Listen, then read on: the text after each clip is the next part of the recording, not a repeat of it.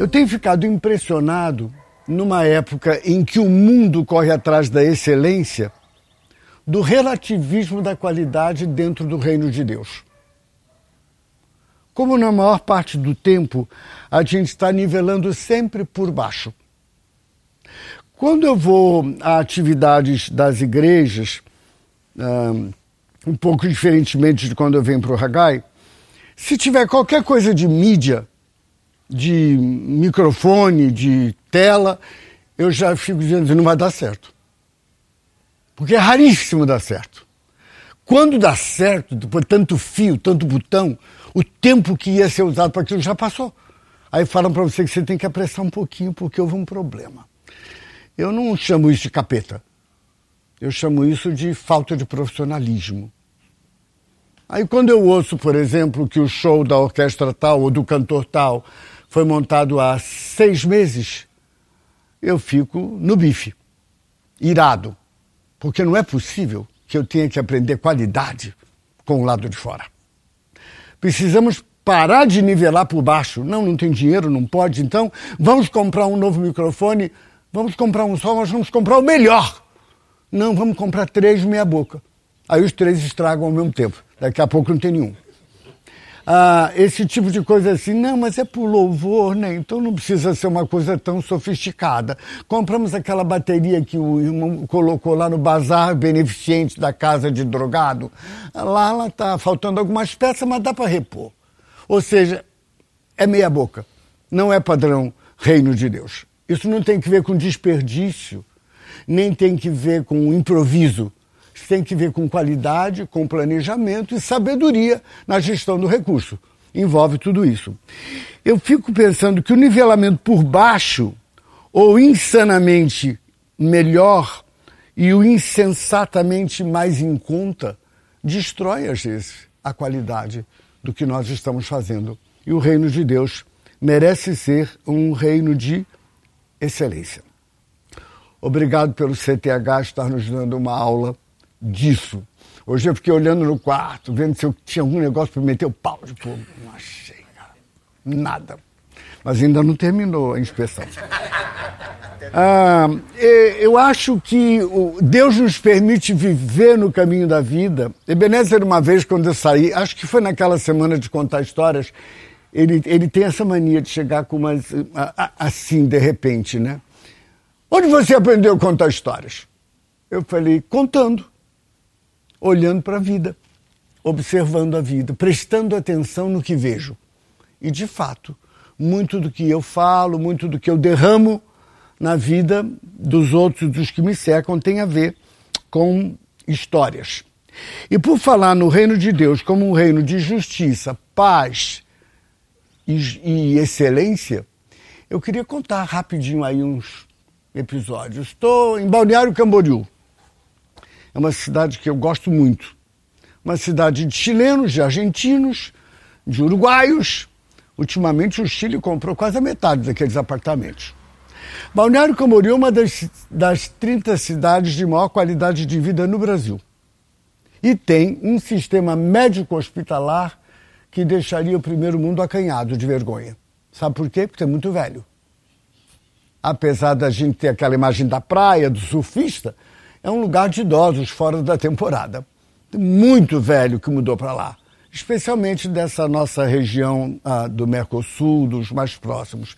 Ultimamente, a situação dos argentinos ficou tão degradada que os chilenos começaram a comprar dos argentinos que estava um pouquinho melhor. Balneário está com problemas que já tem prédios permitidos de construir com 60 andares e eles estão fazendo sombra na praia. Está acabando com o sol. Então temos problemas assim para resolver. Mas uma das cidades brasileiras com maior índice de ciclovias do país e milhares de bicicletas na rua. Diferentemente de Floripa, a praia não está lá, a praia está aqui, dentro da cidade, o que se torna um elemento facilitador. Eu estou lá sentado na beira-mar lá, de manhã cedo, acordo muito cedo, estou olhando, olhando, e eu pensei comigo, mas que cidade limpa. Não tinha nada no chão. De repente, uma senhorinha lá com a vassoura, varrendo, varrendo. E eu me aproximei dela e disse: Puxa, queria lhe agradecer pelo seu trabalho. Sabe que uma das coisas que me, vai, me faz voltar a Balneário Camboriú, ter vontade de estar aqui? O seu trabalho. A senhora faz para que essa praia ou esta avenida seja a mais bem varrida da cidade. E eu queria lhe dizer uma palavra em nome de Deus, que Ele ama você e ama o que você faz e Ele se orgulha dessa vassoura. O que foi? Aí eu traduzi um pouquinho mais pentecostalmente falando e ela logo, aleluia. Que veja quem tem olhos para ver. Não, eu não vi nada. A gente vê sempre que está sujo, mas nunca vê quando está limpo. Por isso a nossa crítica, ela não é analítica, ela é sempre ácida e pouco e mal recebida. Outra experiência interessante lá na cidade do México. Não é porque eu sou importante, não, porque às vezes eu tive uma outra oportunidade. Isso foi em 1970, fazendo um curso da Unesco, na época que era secretário de Educação. Na última semana fiquei na cidade do México, estou recém-casado, comprei uma orquídea grande, bonita, num lugar lá que era orquidário, botei numa caixinha, botei do retrato, do lado do retrato da namorada, agora esposa, do lado da cama, porque fiquei um mês e tanto fora. E como não podia trazer para casa a orquídea, eu disse, ah, mas tá, tá viva, tá inteira, né? Tirei um retrato para mostrar para isso quando chegasse em casa. E falei, mas eu não vou virar as costas e deixar essa orquídea aqui em cima da, da mesinha de cabeceira. Isso aqui tinha que ir para alguém. Para quem que eu vou dar? Um rapazinho vai dar uma flor aqui para uma mexicana? Como é que fica isso, né? Aí, a camareira. Quem é a camareira? Vou atrás da camareira. E daqui a pouco ela bateu na porta para fazer aquela revisãozinha, entrou uma índia de uns quase 70 anos, com a marca da vida e do, da luta e do sofrimento no rosto. Daquele tipo que fala com você assim nem levanta a cabeça.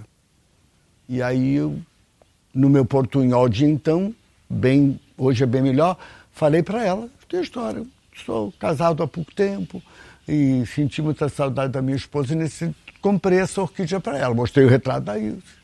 Mas agora eu vou embora. E eu uh, senti no meu coração de dar esta orquídea de presente para a senhora por agradecer o seu serviço aqui, como a minha estadia aqui foi mais relevante pelo seu trabalho. Ela não levantou nem os olhos. Ela ficou assim, assim ouviu e assim ficou. E aí, quando eu estendi a, a orquídea, ela não levantou a mão. Eu dei uma batidinha assim: é para você. Ela continuou, estendeu a mão, mas continuou com a cabeça baixada. Eu falei: como é o seu nome? Aí ela levantou a cabeça, era alguma coisa tipo encarnação, visitação, aquelas coisas de lá.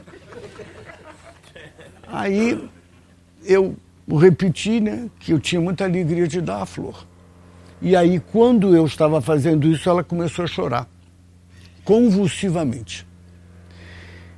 E eu disse: vire-se, você foi mexer. Aí ela falou assim: graças, Senhor levou a dizer que são as primeiras que eu las recebo em minha vida. Nunca havia recebido flores. Bendize a vida dela e fui embora. Que veja quem tem olhos para ver. Deus está mostrando coisas para você e para mim o tempo todo. A gente é que tem uma cegueira persistente e não quer não vê o que é óbvio. E uma última ah, ah, colocação nessa linha, eu estou numa pizzaria e noto o garçom muito atarantado, assim, muito agitado. Aí eu perguntei para ele, ah, você está preocupado com alguma coisa? O senhor está bem servido? Estou, meu filho, está tá tudo otado. Passou do mundo, voltou. Está faltando alguma coisa? Não, meu filho, tudo bem. Na terceira vez eu disse, qual o problema? Por que você está assim tão agitado? Não, é, é que hoje é o meu primeiro dia aqui. E eu não posso errar. Não posso pisar na bola. Eu falei, não, você está indo bem, vai firme e tal. Eu comia pizza, ele sempre muito solícito. Quando eu ia sair, uh, ele veio para trazer a conta e eu disse, quem é o seu gerente? Chama ele, por favor. Não, fique tranquilo, chame ele aqui. Aí o gerente veio e disse, olha, eu costumo avaliar um restaurante por duas coisas. Primeiro, pelo banheiro. Do jeito que o banheiro é tratado, a cozinha também é. Meus parabéns. Gostei de ver o seu banheiro. Se eu não voltasse pela cozinha, eu voltaria pelo banheiro. E a segunda coisa é como que o funcionário me trata. Porque isso é o reflexo de como ele é tratado pelo senhor. Então eu queria lhe dar os parabéns pelo jovenzinho aqui, que me atendeu de uma maneira excelente e isso revela o seu cuidado e a sua lucidez empresarial ao selecionar o seu corpo de auxiliares. Disse, mas que coisa para o seu primeiro dia que ele está trabalhando, eu sabia. Aí eu fiz de tolo. Ele disse, ah, então meus parabéns, reforça o meu argumento que o senhor sabe escolher, né? Quando ele saiu, o cara queria me pegar no colo e jogar para cima, ajoelhar, fazer uma maria, um Padre Nosso. Só não, meu que veja quem tem olhos para ver. Eu estou na loja comprando um DVD. A única coisa que eu sou perdulário é em comprar o que eu gosto.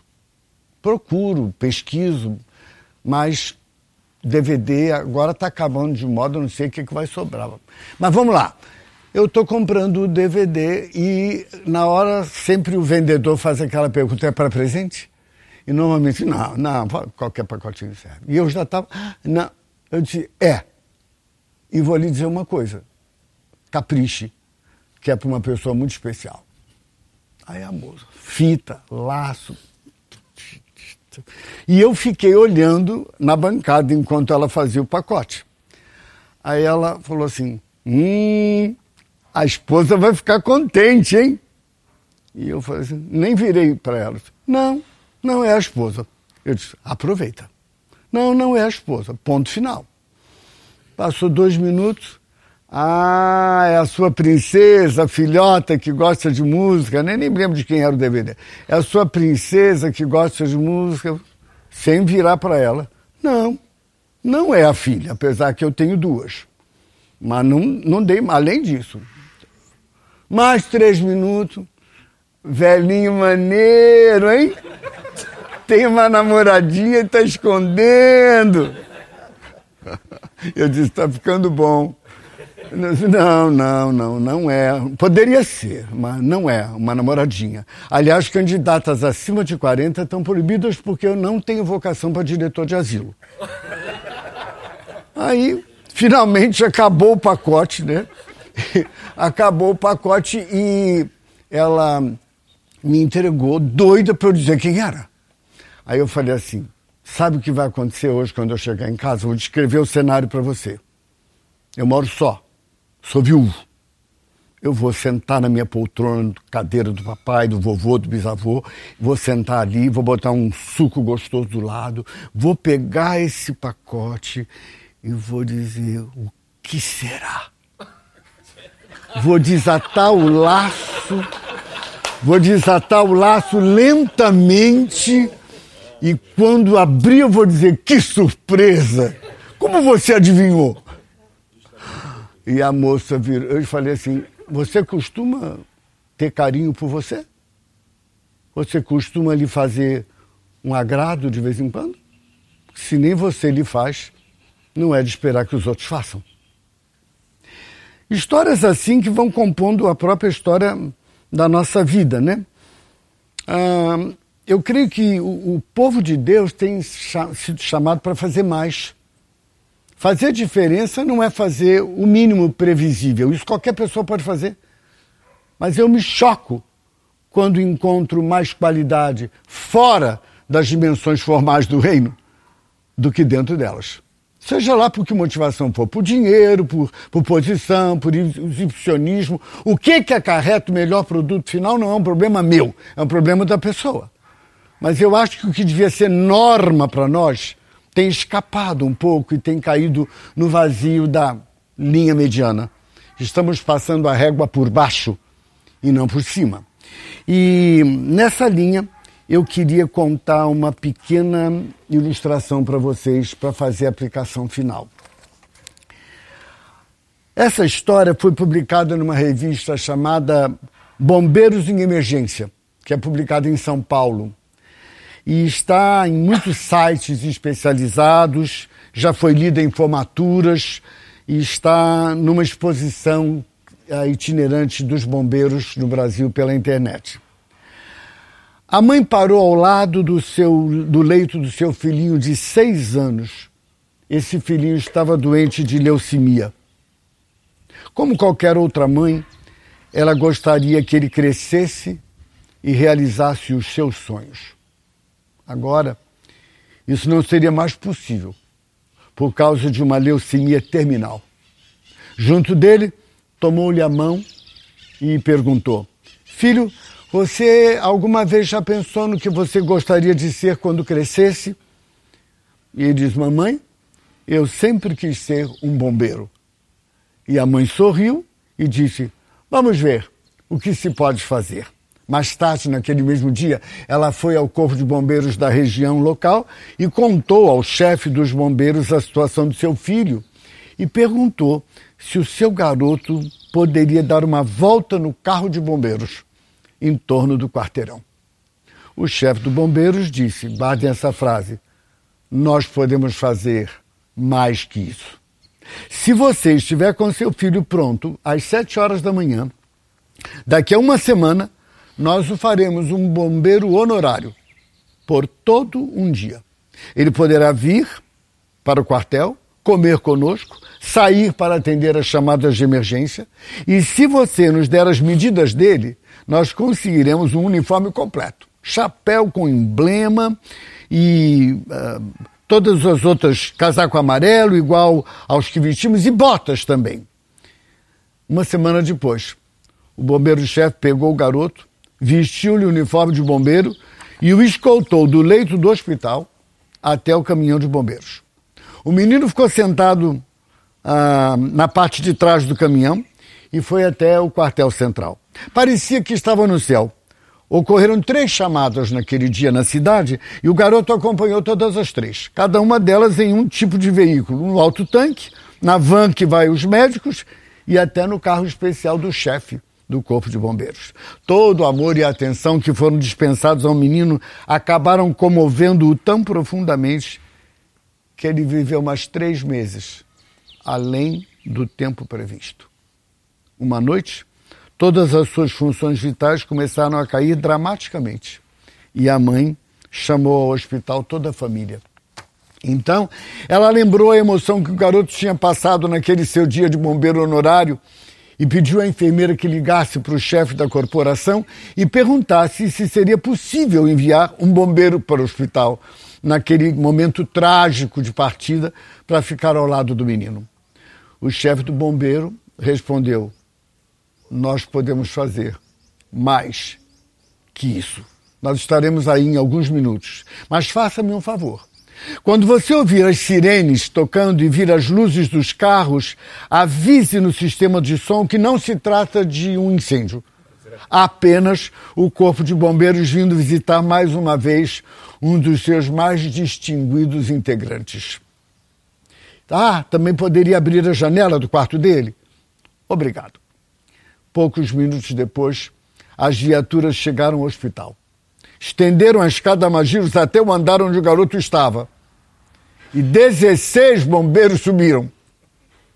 Com a permissão da mãe, eles o abraçaram, seguraram, disseram que o amavam e, com a voz fraquinha, o menino olhou para o chefe e perguntou: Chefe, eu sou mesmo um bombeiro? Ao que ele respondeu: Sim, e você é um dos melhores. Com estas palavras, o menino sorriu e fechou os olhos para sempre.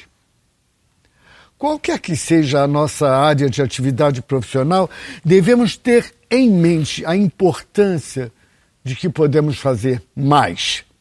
No caso presente, que é uma história verídica, uh, repassá-la a todos como filosofia e princípios que podem ser internalizados. E você? Como é que você se porta diante do pedido de seus pais, irmãos, filhos, parentes e amigos?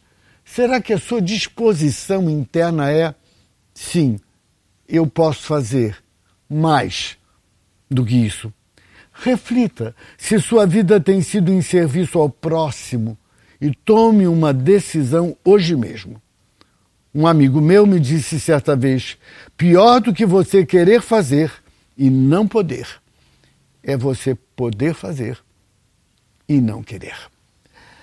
Essa mensagem não é para ficar arquivada. Absorve-a, encaminha, comente, porque a maior perda da vida é aquilo que morre dentro de nós enquanto nós vivemos. Um, mais um pedacinho. Um camarada que nós só lembramos de forma cômica. Foi um dos escritores e compositores mais brilhantes que o mundo teve. Mas nós só lembramos dele fazendo graça com um menininho de rua. Mas ele escreveu: Já perdoei erros quase imperdoáveis.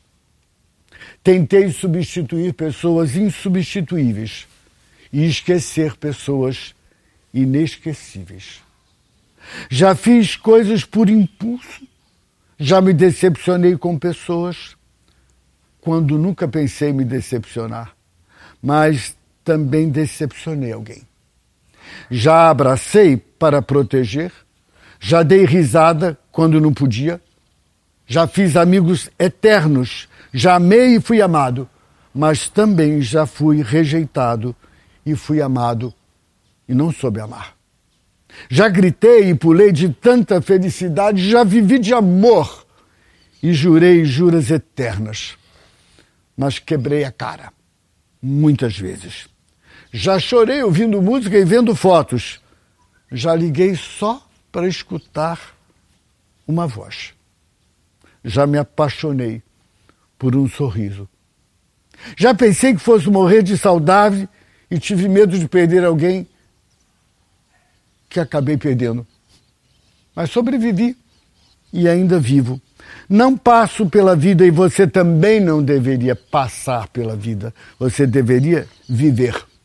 Bom mesmo é ir à luta com determinação, abraçar a vida e viver com paixão. Perder com classe e viver com ousadia. Porque o mundo pertence a quem se atreve e a vida é muito para ser tão pouco e tão insignificante. Charles Chaplin, o Carlitos. A palavra de Deus diz que tudo quanto vier às nossas mãos deve ser feito conforme as nossas forças, porque no além para onde vamos não há realizações. É agora. Um dos problemas mais graves que nós estamos vivendo no tempo presente é a quantidade de pessoas que temem viver num velório eterno do passado ou numa celebração antecipada do futuro, enquanto o presente, que é a única coisa que tem, está esvaindo pelas suas mãos, sem consciência. Passado não volta, o futuro ninguém sabe dele, mas se ele houver, ele está sendo construído hoje. O nível de enfermidade holística nos dias atuais é chocante, principalmente entre cristãos.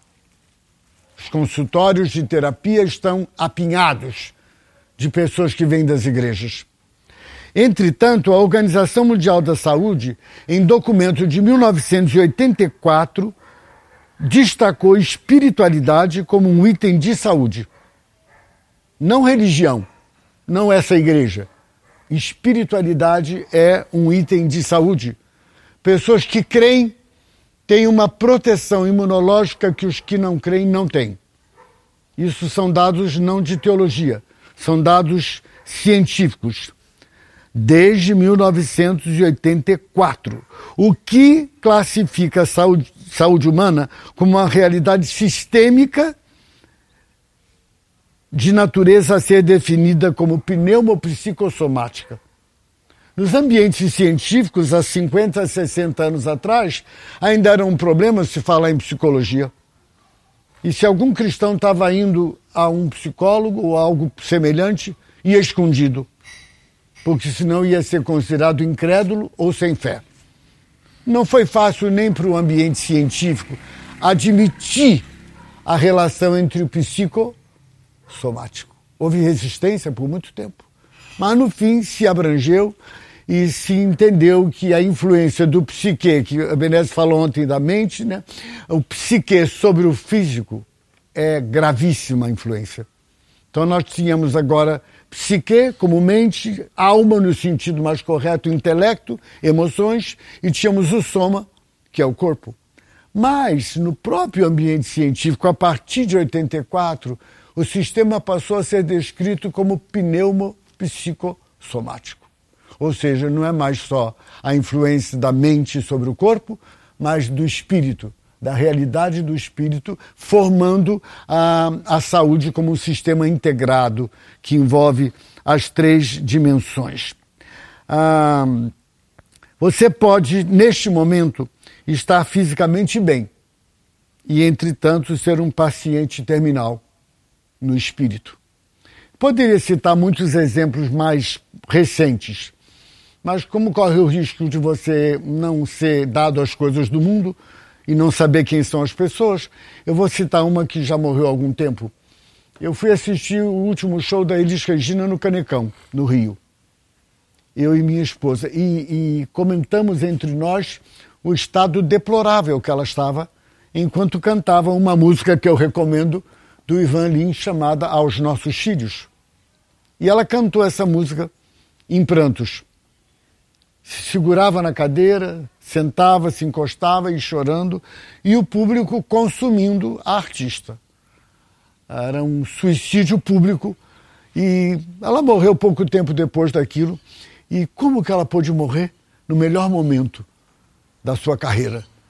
No momento de triunfo da sua vida. Aí vem toda aquela coisa de era drogado, não é nada disso. Misturou um, um remédio de depressão com álcool. Tomou um, um troço lá para dormir e misturou com remédio. Bom, ela era um paciente terminal, embora fisicamente não estivesse com nada.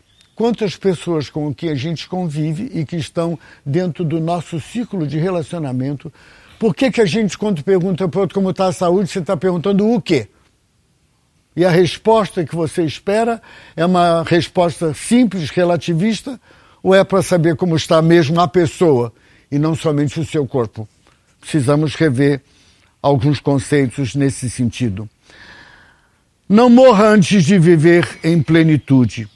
Cuide-se, projete, sonhe, porque essas ações são combustíveis da vida.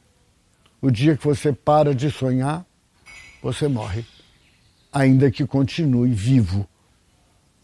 E se você estiver atento ao plano para o qual Deus o criou, você vai encontrar sempre motivos, e encontrando motivos, encontra forças para viver. E eu termino dizendo isso aqui. Tem certos dias em que eu penso em minha gente e sinto assim todo o meu peito se apertar. Porque parece que acontece de repente, como um desejo de eu viver, sem me notar. Igual ao como quando eu passo no futuro, eu muito bem vindo de trem de algum lugar. E aí me dá uma tristeza no meu peito. É gente humilde. Que vontade de chorar. São casas simples, com cadeiras na calçada e na fachada escrito em cima que é um lar. Pela varanda, flores tristes e baldias, com uma alegria que não tem onde encostar. E aí me dá de novo uma tristeza no meu peito, como um despeito de eu viver sem me notar. E eu, que nem creio, peço a Deus por minha gente. É gente humilde. Que vontade de chorar. Que nem eu disse ontem, você e eu estamos na fila. Temos uma senha na mão, numerada pelo Eterno. Meus votos sinceros para você e para mim é da previsibilidade do Salmo 139. Nem mais um, nem menos um. E que a graça que já é plena continue a ser na minha vida e na sua. Muito obrigado pela sua atenção.